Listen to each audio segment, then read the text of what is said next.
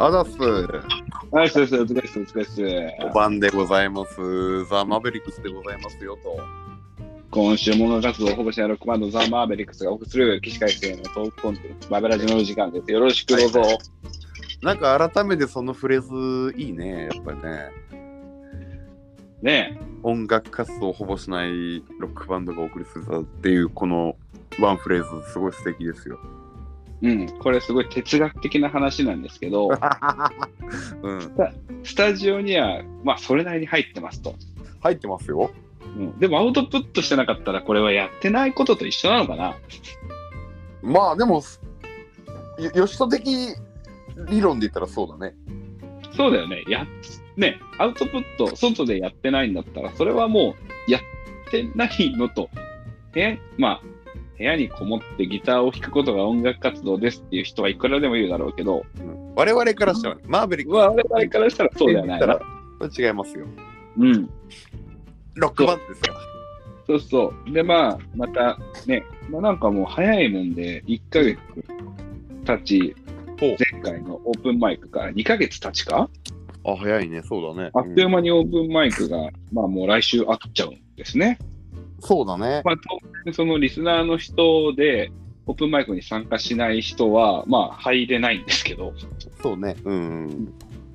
これは、そう、以前ちょっと、オープンマイクでやります、やるかもって言った時に、こう伝え忘れてて、うん、いやー、入れんと思うわーって後で、マスターとママさんに言われたからね、あらかじめ言ってきますけど、あらかじめ言ってますか。まあ オープンマイクは、まあ、基本演者さんの内輪でやりますんでね、そうですよ。うんあの、ルックオンリー、いわゆる、ロム、ロムさんというか、はいはい。ただのただのお客さんってのはいない会なので、そうね。まあ、あの、パーティーだからね、身内のね。そう言そうそうそう言うなれば。なので、まあこのね、豆ラジオ、その、例えばアメリカとかメキシコとかで聞いてる人たちがね、うん。アベリックスがライブやるんだったら、つって来日してもらっても、はい。見れないんだよ。ごめんけど。うんごめんまあそこまでやってもらえるんだったら、マジでお願いするけどね、マスターに。それは本当頭下げますね、うんアメリカから来てくれる DM 来たんですっつってね。頼むって、そればっかりお願いするけどな。いやいやいや、オープンマイクもまあもう近いですよ。ザ・マーベリックスが人に聞いてもらえる機会をね、与えていただけるのはありがたいことですよ。そう、そのオープンマイクをやるっていう直前ぐらいに、うん。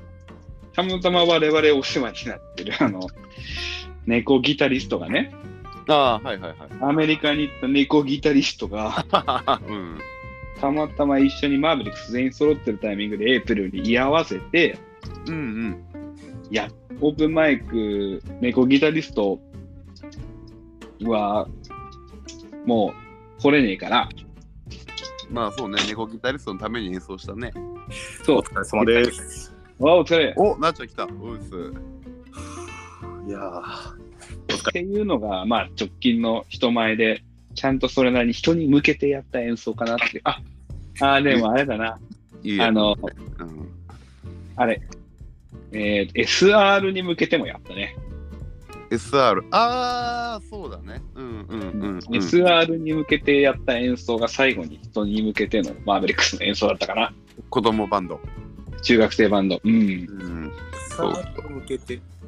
あの、スタジオの時に、あの、ああ、はいはいはいはい。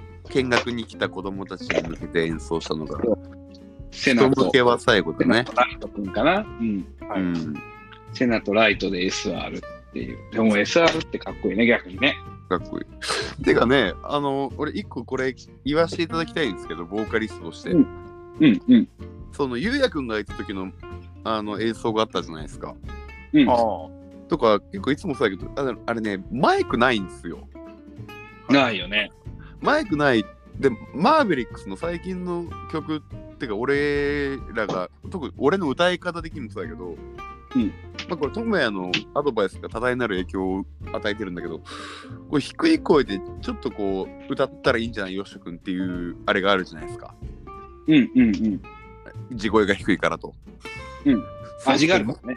そうね、マイクがね、ないとね、なかなかやっぱ張ってしまうんだよね、俺。はいはいはい。聞こえないから、あって、そう鼻に、蓄能の鼻に、さらに鼻にかけて。苦悩の鼻にね、ムチ打ってでっかい声出さな、聞こえないぞっていうのがあるから、これちゃんとやっぱマイクを通してね、マーベを聞いていただきたいね、みんなにはね。そうだね。いつもやってるのはちょっと、あの、マイクなし、筋肉バージョンみたいなさ、雰囲気があるから。張っちゃうからね。鼻詰まりにもダイレクトアタックしてるしね。ダイレクトアタックだよ。もう鼻に止ま、鼻で止まってますからね、いつも。あれ止まってるからね。ほんと困るよね。今日はあれですか？ん？あの、来週のオペンミックに向けての話ですか？オープンマイク？あ そういう意味だったのね、あれね。そう、オープンマイク。オいやペン、オペンミックチブで。特に今テーマを設けてないんだけど、そうそう。フリーで一回喋ろうぜっていうので、なんか一体今始めてる感じなんですよね、今日は。そうそうそう。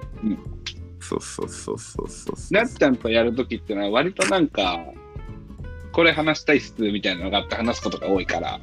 そうですね。今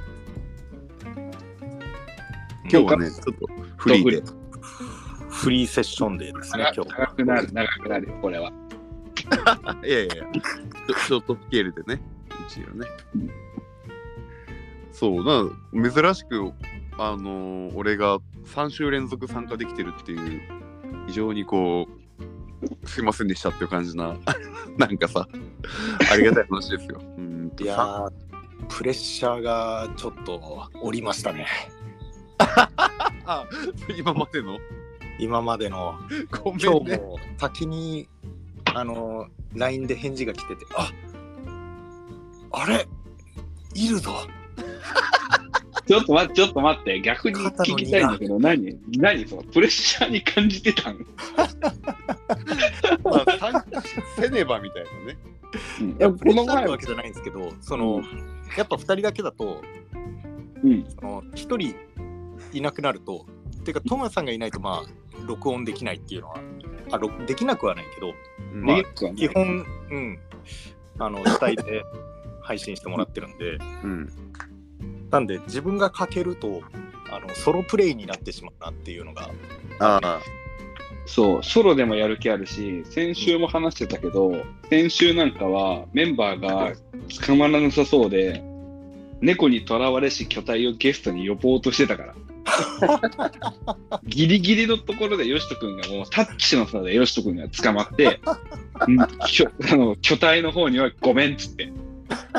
メンバーが捕まったから。マーベが捕まったからマーベで行くしかないから、これは。マーベのラジオでマーベが捕まったからって意味わかんないけど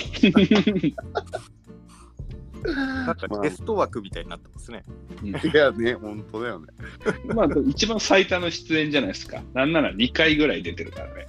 本当だよな。うん、うん、そうですね。いや、だからあの今後はちょっとちゃんとね、あのーしっかり参加できるようにちょっと調整しますので。いや、でもその調整とか、その負担に捉えてもらいたくないから、この活動は。大丈夫大丈夫。そうそう、有有志みたいなもんなんで。起死起死 起死回生とはいえ、有志なんで。有志だね、確かにね。これバン、これをバンド活動としてのその義務とか捉えてもらいたくないわけよ。はいはいはい。それはそうだわ。うん。そしたらもう意味がない。元も子もないよね。みんながみんなが音楽できねえから喋ろう。喋れる範囲で喋ろうって言ってんのに、喋ることすら義務付けちゃったら、もう、そんな窮屈なバンドねえよ。それ義務れるんだったら音楽義務れやって話だからな。そうそうそうそうそう。そう、そうなんよね。そうなんだよ。それ義務でやもっとやれったら音楽義務しろや。もっとやれたやろってなるからね。そうですよ。まあでもやっとこさ、皆さんの前でこう演奏ができるということで非常にこう楽しみにいますよ。マーベリックスは。うん。まあただあれだね、なんか今日さ、稲と俺個別で LINE したんだけど、ああ、そう。あの、まあ、ここは別に稲に言ってないけど、まあそのオープンマイクやってよかったねで終わる我々じゃないわけじゃない。あそれはもちろんそうですわ。まあ智也がよくいつも言ってるけど、オープンマイクで満足したらあかんねっていうさ。そうですね。でね、まあライブもオープンマイク以降いろいろやっていきたいなと思いながら曲もまあ作るんだけど、まあ1曲でも2曲でもまあ1回音源作ってもいいんじゃないかなっていう話でさ、うん。これはね、あれだね、夜更かしとかでも思ったよね。そうです。で、稲に聞いたのよ。稲のパソコンで、うん撮れる？って聞いたら、あ、撮れるよって言うから、うんうんうん録ろうぜっていう話で。うん。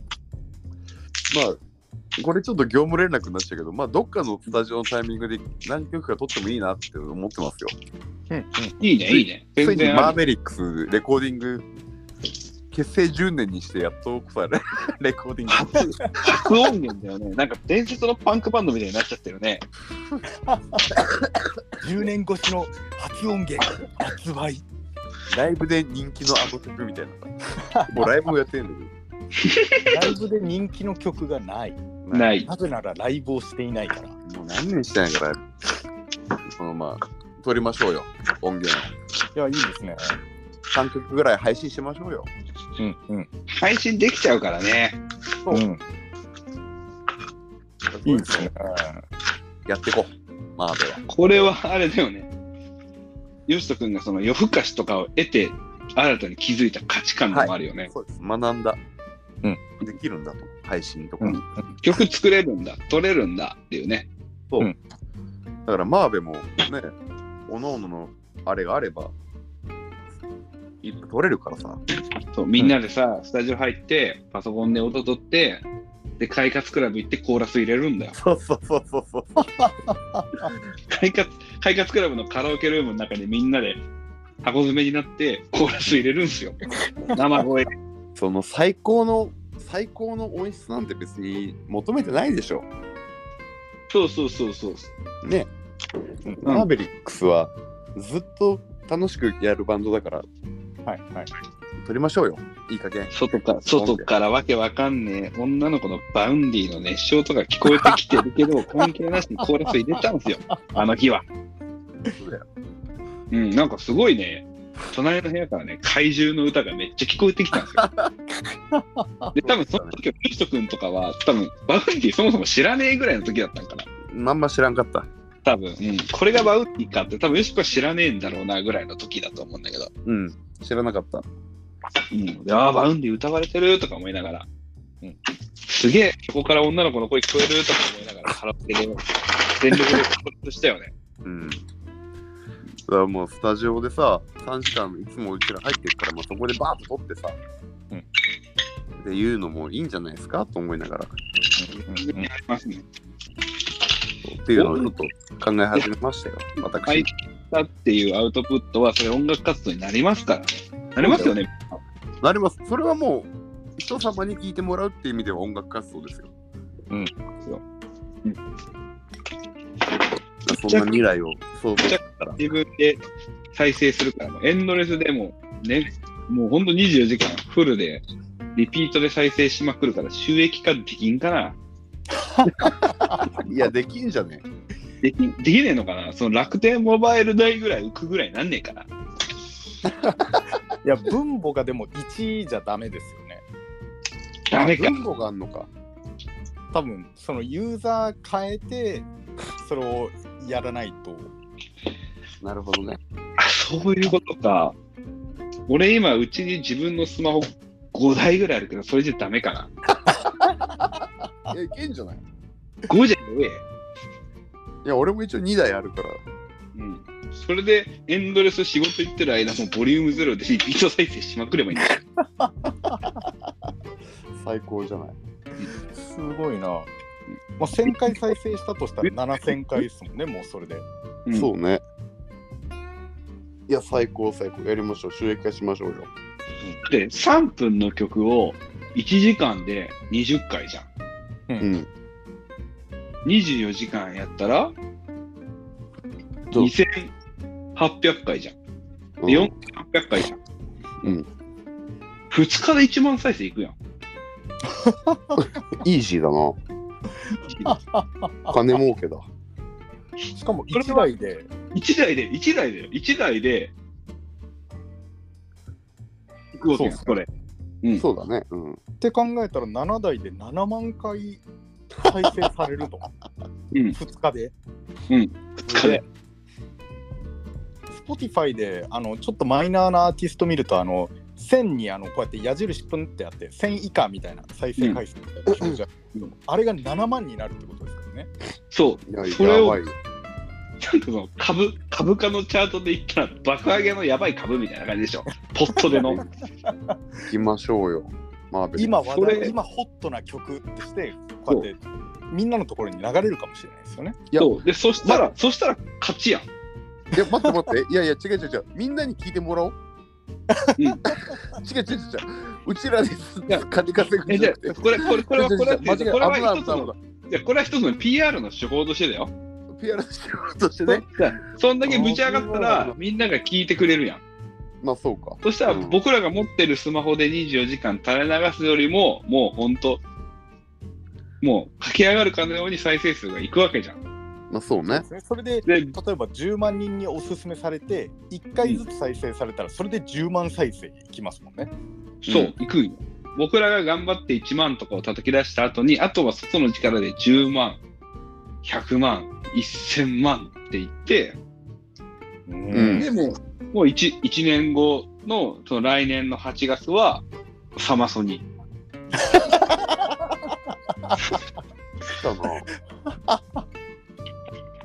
やりましょう。マーベリックス。サマソニだよ、サマソニ。夢にレーベルに所属してなくて快活クラブでコーラスを取った曲でサマソニサマソニ。熱いね。パンチだね。それは結構話題を呼びそうですね。商業主義の音楽に中指立てると。そう。で、そん でサマソニの後は、その後しっかりと、あの、俺、ジャンベ持ち込むんで、うんジャンベの、ジャンベのビートだけで、ソニックマニア。いいね。深夜の3時とか4時ぐらいの時間帯の本当に短い瞬間だけど、ザ・マーベリックスでソニックマニアで、ジャンベのドーン、ドーン、ドーンって音と、アコギとエレキギターだけで会場揺らすっていうね。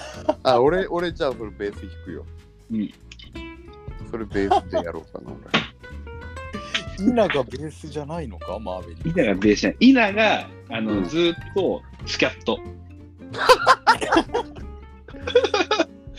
で、なっちゃん、なっちゃん、なそう、なっちゃんが、ファズを30台ぐらいつないで、すげえノイジーなファズをビャーって言ってる。よしといいね。で、でよしとくんがひたすらすごいちゃんと綺麗なベースラインを弾いて、俺がジャンベで真ん中だけをひたすら1時間叩き続けて、バーン、バーン、バーン、バーンって叩き続けて、で、で、イナが、うーとか言う続ける。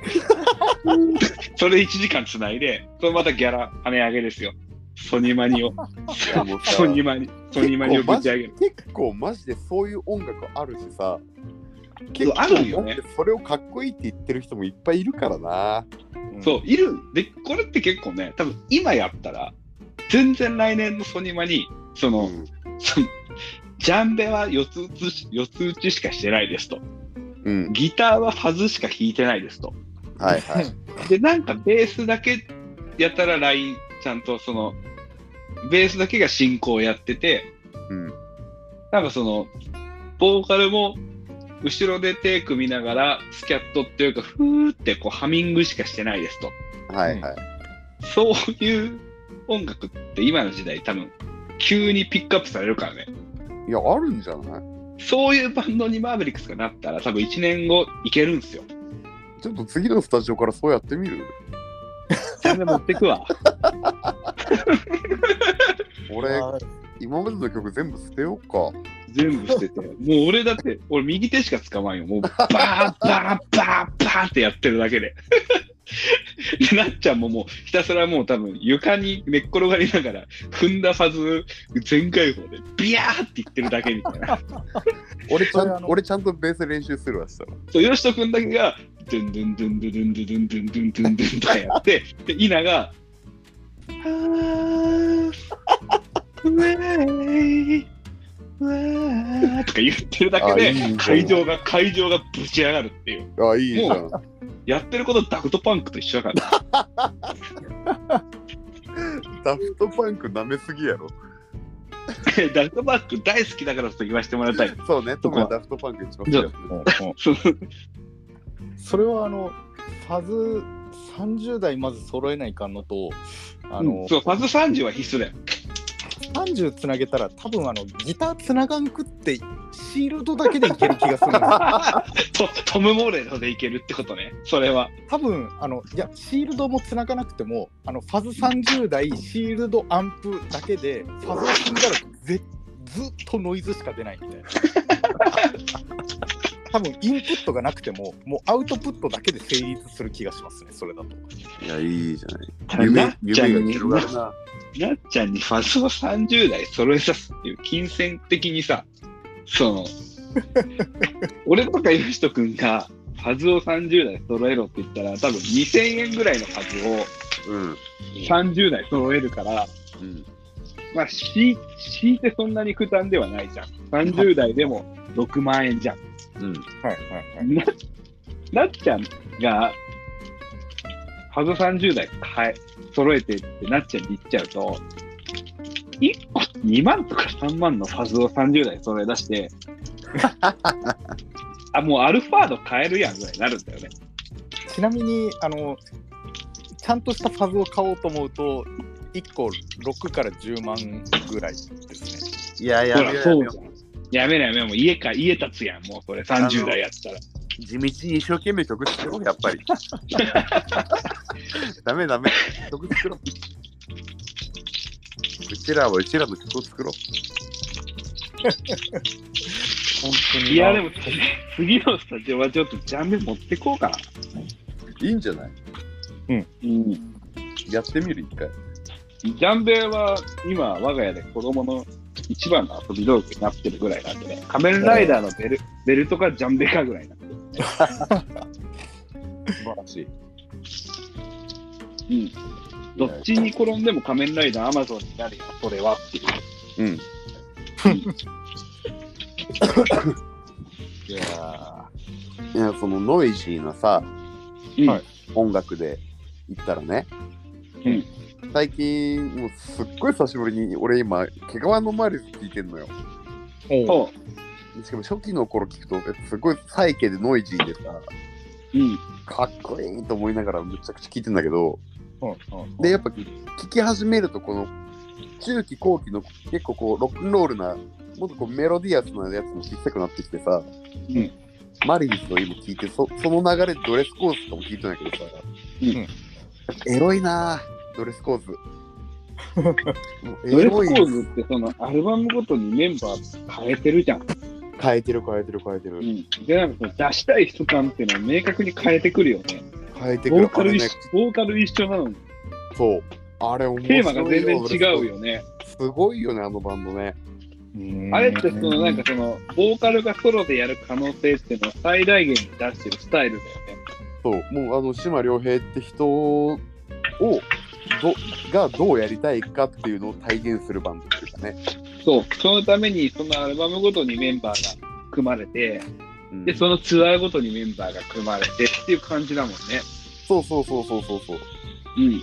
だからマリーズのメンバーも参加したりとか、へえそうあれかっこいいっす。そうでも毛皮のマリーズ、久々に聞いてるけど、やっぱかっこいいよ、マリーズは。うん。かっこいいよね。かっこいい。最近ほんと、マリーズマリーズとドレスコーズをずっと交互に聞いてる感じだな。ああ。俺、ジョン・メイヤーと踊るポンポコリしか聞いてないけどね。ドルポンポコリいや、本当にね、いいです。踊るポンポコリン、最高に近藤房之助かっこいいからね。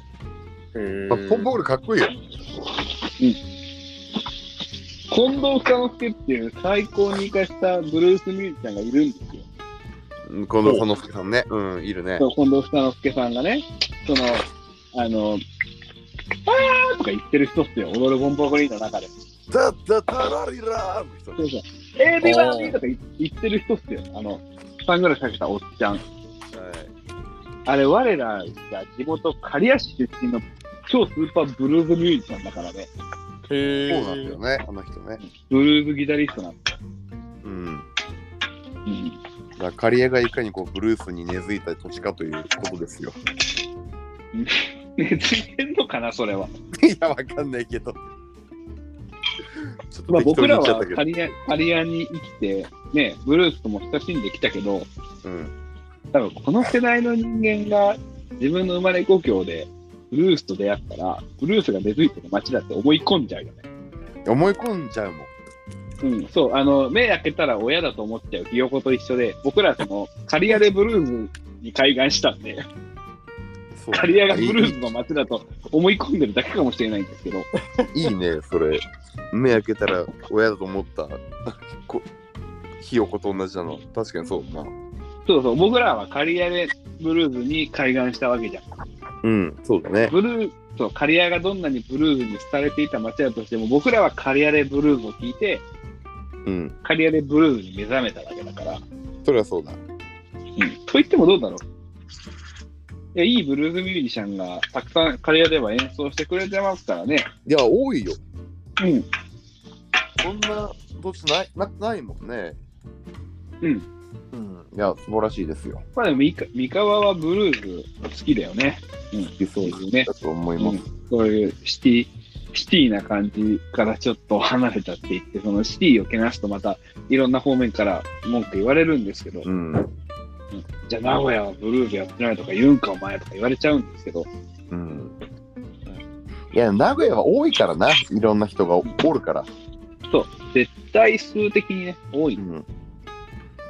刈谷はブルースの街って感じだね。あの、名古屋はジャズもいればブルースもいるじゃない。うん、いますよ。岡崎岡崎トヨタは結構ジャズじゃない？うんうん、そうだね。そう。でもカリアはブルーズうん。かなって思いますよ。まあ、カリアブルーズって言うと、なんか僕らとはマッチしないんで、うん、僕らその日本、日本のモータウンってずっと言うてましたけど、そうだよ。日本のモーター。うん そうそう。ちょっとごめん、俺、おしっこしてきていい？あ、全然どうぞ、全然どうぞ。すいません、おしっこしてきます。だから、俺らは全然そのあれだよね、なっちゃんとかと撮ってる間は、収録中に、まあ、気づいてる人はいない、いないと信じた人は何回も俺、しょんべん言ってたしね。うん意外と聞こえないものですよね。と意外と聞こえなない信じてるけど、そうそう、信じてるけどね。信じていながら、そうですね。ちょっとあの、携帯を遠くの方にこう、そうそうそうそう。声は聞こマイクえるかなっていう距離で、ちょっと用を足しみたいな。マイクちょっと塞ぎながらみたいな感じでね。そうですね。そういう小技を挟んでおりますよ。そうそうそうそうそう。ああ、そう、ああ、そうだね。これちょっと話グラフってありますけど、あの、な、なっちゃんとまた、ボッチザロックやりますからね、オープンマイク。そうですね。そうだ。それでちょうどさっきのゲーザーの話じゃないですけど、フルゲーザー、へいへい。トム・モレロの話じゃないですけど、うん。この間、そのボッチ・ザ・ロックの曲を練習してた時に、そのアニメの文化祭のライブを真似しましょうっていう話をしてたんですけど、うんその時にあの、まあ、アニメで弦が切れちゃうんですね。ではどうしようソロが弾けないってなるときに、まああの、いろいろありソロが弾くんですけど、その時に、それをやるときに、あ、弦が切れた、1弦が切れた、あ、2弦も切れた、3弦も4弦も5弦も6弦も切れた、全部弦が切れたってなって、シールドを抜いて、ブーブーブーブーブーブーブーブーブーブーブーって言ってソロをやって、トトム・モレロだとっていうネタで遊んでましたね。そうそうそう。本当はそうじゃないですか。本当は、本当はもっとこじゃれたギターソロが待ってるんですけど、うん。うん、ああ、そのボッチザロックの文化祭でね、ギターソロを弾かなきゃ、弾かなきゃいけないっていうタイミングで弦が切れちゃって、どうするかって時に、まあ、ちょっとドラマがあるんですけど、うん。こう、僕となっちゃんと、あと、猫にとらわれし巨体が、うん。スタジオで、スタジオに向かう車の中で話してた時に、うん。全部弦切れたらどうすんのってなって、うん。うんいやもうトム・モレロしかないっつって、っていうなるほどって。いう小話をね、してたっていうことがあ,、あったんですね。まあ先週ぐらい。そうなんですよ。トム・モーレルは。盛り上がってました。いろいろアニメのセリフをそうやって、トトム・モレロだとこれなら弦が全部なくても大丈夫だなとか はい、そんななるほど。で、ヨシト君はまだボッチザロック見てないんでしょ？俺まだ見てな見てないでしょ？い。そう、まだね、見てないんですよ。あの、ヨシト君はそこら辺の アニメにすいませんね、咳が止まんなくて。いえいえ。ヨシト君はそこら辺のアニメに多分、あんまり体勢がないんで、そう、うん、なんかね、いや、うん別にアニメ見るんだけど、見るんだけど、そうね、うん本当にしっかりめに気が向かないと、うん。あれなんだけど。なんかその、なんかヨシト君って結構その映像作品とかドラマ性を重視するじゃないですか。まあ、じ実写の方が好きだね。なんかその、エンタメを求めてないっていうか、うんうんうん。基本的にはそうそう、なんか、まあ実写にしかり、アニメにしかり、ドラマを求めていて、その、なんかエンタメ要素ってあんまりうんうん受け入れない節があると思ってるから、うん。うんうん。なんかあんま、あんま、その、ボッチャロックっていうのはね、じゃあ、レック見た方がいいよとか、まあ、そうかな。でも、空に見た方がいいよみたいな感じでは進めれない節もあるんですわ。なるほどね。うんまあでも、みんながね、すごい好きって言うから、んみんな見たいなと思うんだけどね。ボチザロックも。まあ、ヨシト君がボッチャロックハマったら、でもドン引きするけどね。なんでだよ、いいじゃん、別に。ハマらせてくれよ。だからその、エプリルのマスターとかがボチャロック見たよ。2週見たよとかいうぐらいが、まあ、ギリギリのラインだよ。ああ、はいはい。エイプリルのマスターがボチャロック2回も見てくれたっていうのが、もう、すごい嬉しいんだけど、うんあれもエイプリルのマスターのキャラで言ってギリギリのラインだよ。うんうんで、だから、ヨシト君がボチャロック見て感動したわって言ったら引くし、まあ、ドラゴン、ドラ、ドラゴンがボッチザロックめっちゃいいっすよねとか言っても引く、ドン引きなんよ、それは。うん。うん。うん。それはドン引きなんよ。そうそうそうその、そのキャラの差はあるよね。あまあまあまあ。いや、でも、ボチザロック面白そうだなってちょっと思うけどね。みんなが面白いだけね、ハマってた。音楽かっこいいしね。うんヨシト君も覚えたぐらいだもんね、フレーズをね。覚えたよ。さサビのギターフレーズ。うんうまい、うまいな、くじギターが。なっちゃん、なっちゃんがよう弾いとったもんね。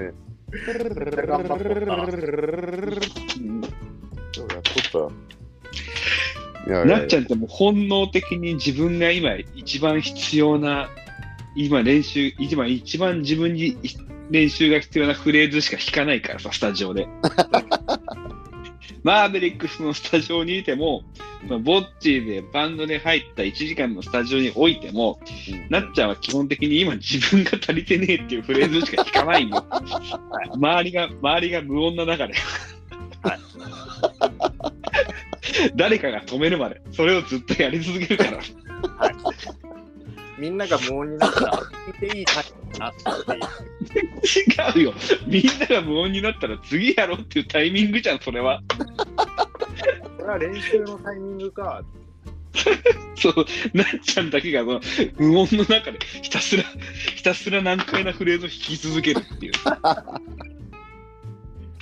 もうどうしたらいいかわかんないよ、それは。いや、おもろいっすわ。本当にね。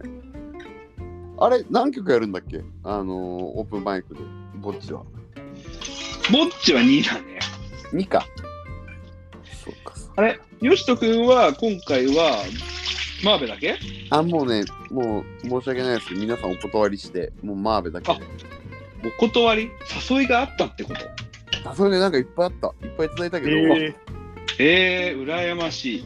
いやいやいや羨ましい。ー、誘いゼロでしたよ。いやいやいや。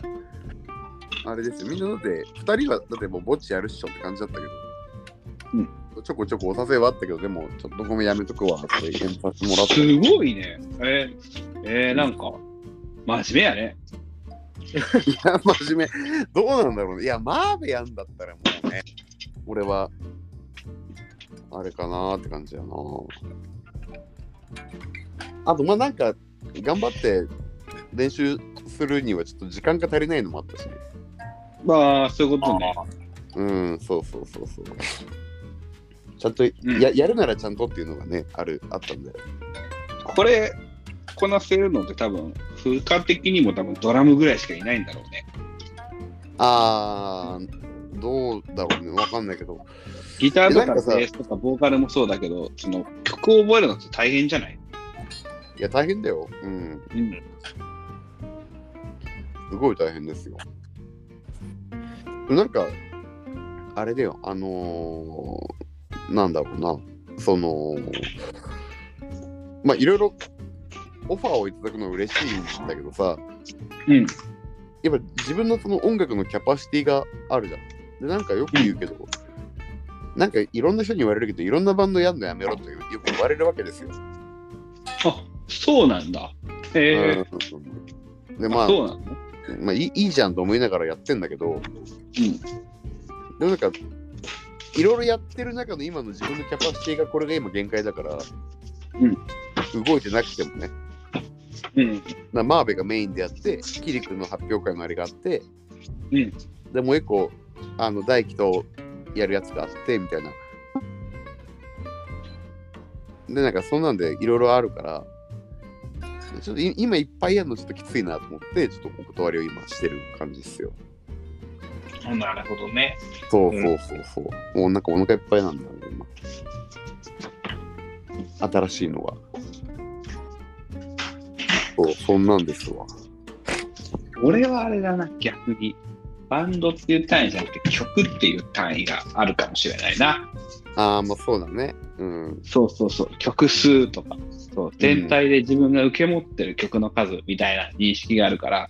はいはいはいはい。うん。そうだよね。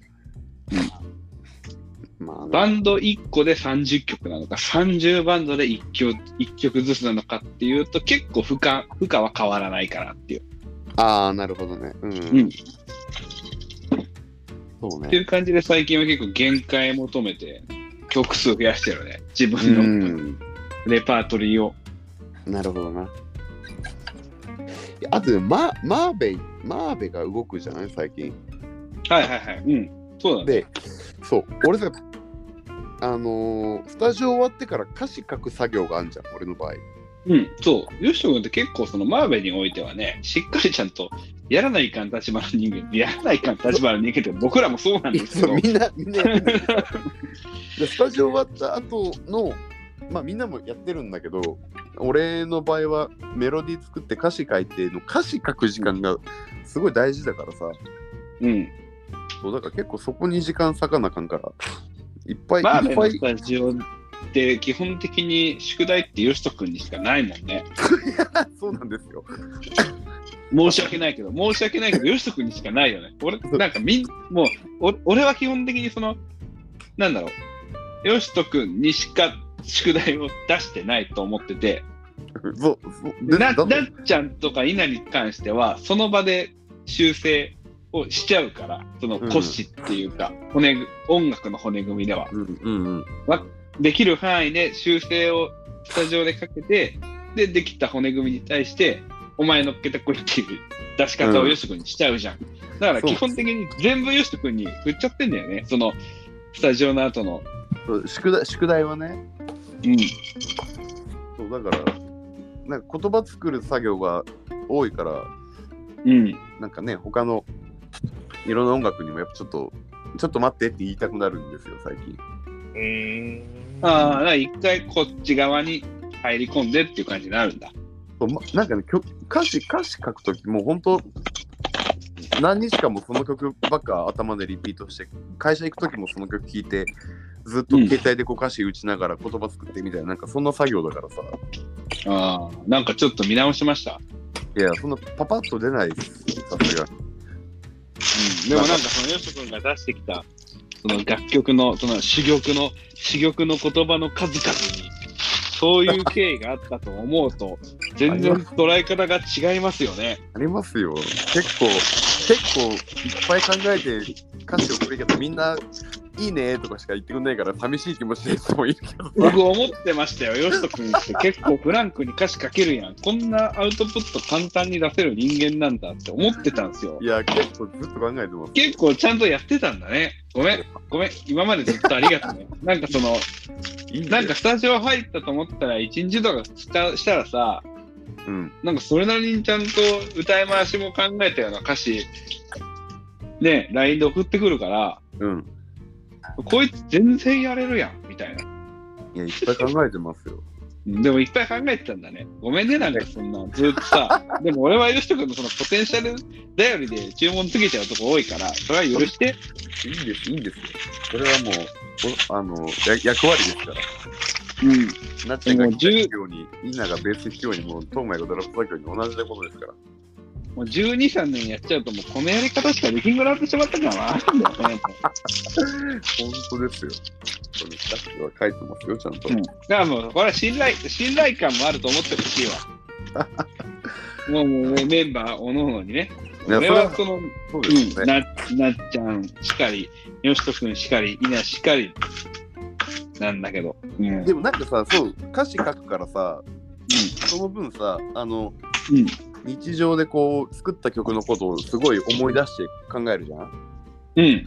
そうするとあの時こうだったあの曲がやっぱあれかっこよかったなとかうん。なっちゃんがああやって弾いたフレーズもしかしたらこうやったらもっとこうなるなとかさうん。なんかそんなんとかすごい思うんだよいつもうん。まあ、なっちゃんって基本的に、すごいワンテイクでめちゃくちゃいいギター弾くからね。あそうそうだからこの前、それこそだいぶ内輪の話であれだけどあのスタジオ入ってさ、ちょっとロックンロールっぽい曲やろうぜって、なっちゃんがうん。めちゃくちゃシンプルなコードの曲弾いた時も、うん。あの時は全然出てこなかったけどよくよく考えたらあれをもっとこうしてああしてこうしたらかっこいいなとか、うん。なんかそんなんとかもねよく思い思うよ。問題はさ、うん。なっちゃんも覚えてねえし、俺らも覚えてねえってことなんだよな。そうそうそうそうそう誰も覚えてねえ。だって多分なっちゃんがいいギター弾いてる時って楽しくなってるから、みんなが。記憶中枢に作用してないんですよ。そうだねほ、ほ、そう。なっちゃんがいいギター弾いてる時って、記憶飛んでるからね。その、うんみんな。うん、楽しくなってるだけだから。そう。スタジオでなっちゃんが弾いて始まったあの結構シンプルなコード進行の曲も、うん。あれをもしもっとテンポを落としてこうやったらでサビでこういう展開にしたらかっこいいなとかまさに今日電車の中で考えてたんだけど、うん。あれをもうちょっとこうしたらそれこそあの最近マリーズとか聞いてるからさ、うん。あこうやったらもっとこうなるのかとか、うん。それこそこの前あのリッパーを再編しましょうの話も、うん改めて聞いてみるとかっこいいか改めてこうそう、撮ったの聞いてみると、すごい、そうねよかった。そう、よかった、あれ。なんかすごい、そうそうなんですよ。デッド感がね、なんかあれ、あれって結構、ミラクルだったよね。ミラクルだと俺は思ったんだけど、いやそうかっこよかったよね。そう、だからそのデッドを知ってるなっちゃんと俺が、そんな感じになってるけど、稲はちゃんと、あの、リッパーの雰囲気を出そうとしてるっていうところの、その境界線にすごいふわっとした良さがあったよね。あったあったあったあったよね。あれは、あれ、あれ、あれはいい、いいですよ。そうなんですよいやそうとかねなんかそうあーごめんなさいね。これ誰も知らない。誰も知らない。リスナー誰もわかんない。だからねそう歌詞書くとやっぱメロディーを思い出しあのスタジオのこととかをすごい思い出してさうん。と録画で撮った動画とかをすごい見ていろいろ考えるから、そうするといろいろあれもっとああしたらいいなこうしたらいいなって結構出てくるもんですよ。うん。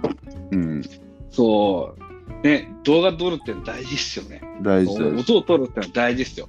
大事僕らその、ナルシストで自己顕示欲を出したいわけじゃなくて撮ってるんですよ。そうそうそうそうちゃ ちゃんと有効活用されてるんですよ。いやほんとねそうですよそうそんなのがあるんで最近はちょっとまあママーベルはねもちろん大抽選でいろいろやっときたいんで、うんそう時間を割きたいなと思ってる次第でございますよ、最近は。素晴らしいですね。いや、本当にね。確やりちんのごやりちんのごとくバンドを組みまくっていった吉人君が、やりちんのごとくね。まあ、歌詞書かなあかんからね。うん、ああその歌詞を書くっていうプロセスがあると他のバンドできねえんだ。いや、そう、なんか、なんか自分がフフロントだったらね、ああなるほど。フロントはちょっときついね。ああでもこれあれやな。これ以上話広げると多分倍いっちゃうからあれやけどうん。僕はあのなっちゃんと吉人君からうん。あの発表会の話も聞きたいんですよ。うんうんうん。うん。楽しいよ。あの、キリクのドラムのでしょ？そうそうそう。だからこれは、まあ一旦切って次行きますか。あ、いいよいいよ。うん。うん。そんなっちゃな感じ。ん眠い眠い。今日、サクッとな気分でね、は、もともと、もともとサクッっていう気分だったよね。はい。だからまあ、吉人君と俺で話してもいい、いいけどね、それは。うん。じゃあ。一旦ここら辺にしておきます。あ、そう、まあもう結構今週のマベラジは。うん、はい45分。てか、結構たくさん喋ったと思うけど、46分なんですね。そうだね。うんまあまあいい感じでテーマがどちらかってるからいろいろ喋れてよかったんじゃないですか。そうそうそうそう。ということでお相手はザ・マベリックスドラムの智也とギターボーカル歌詞いつも書いてますよ。よしと。えー、その時の直感だけで弾いてます。ありがとうございました。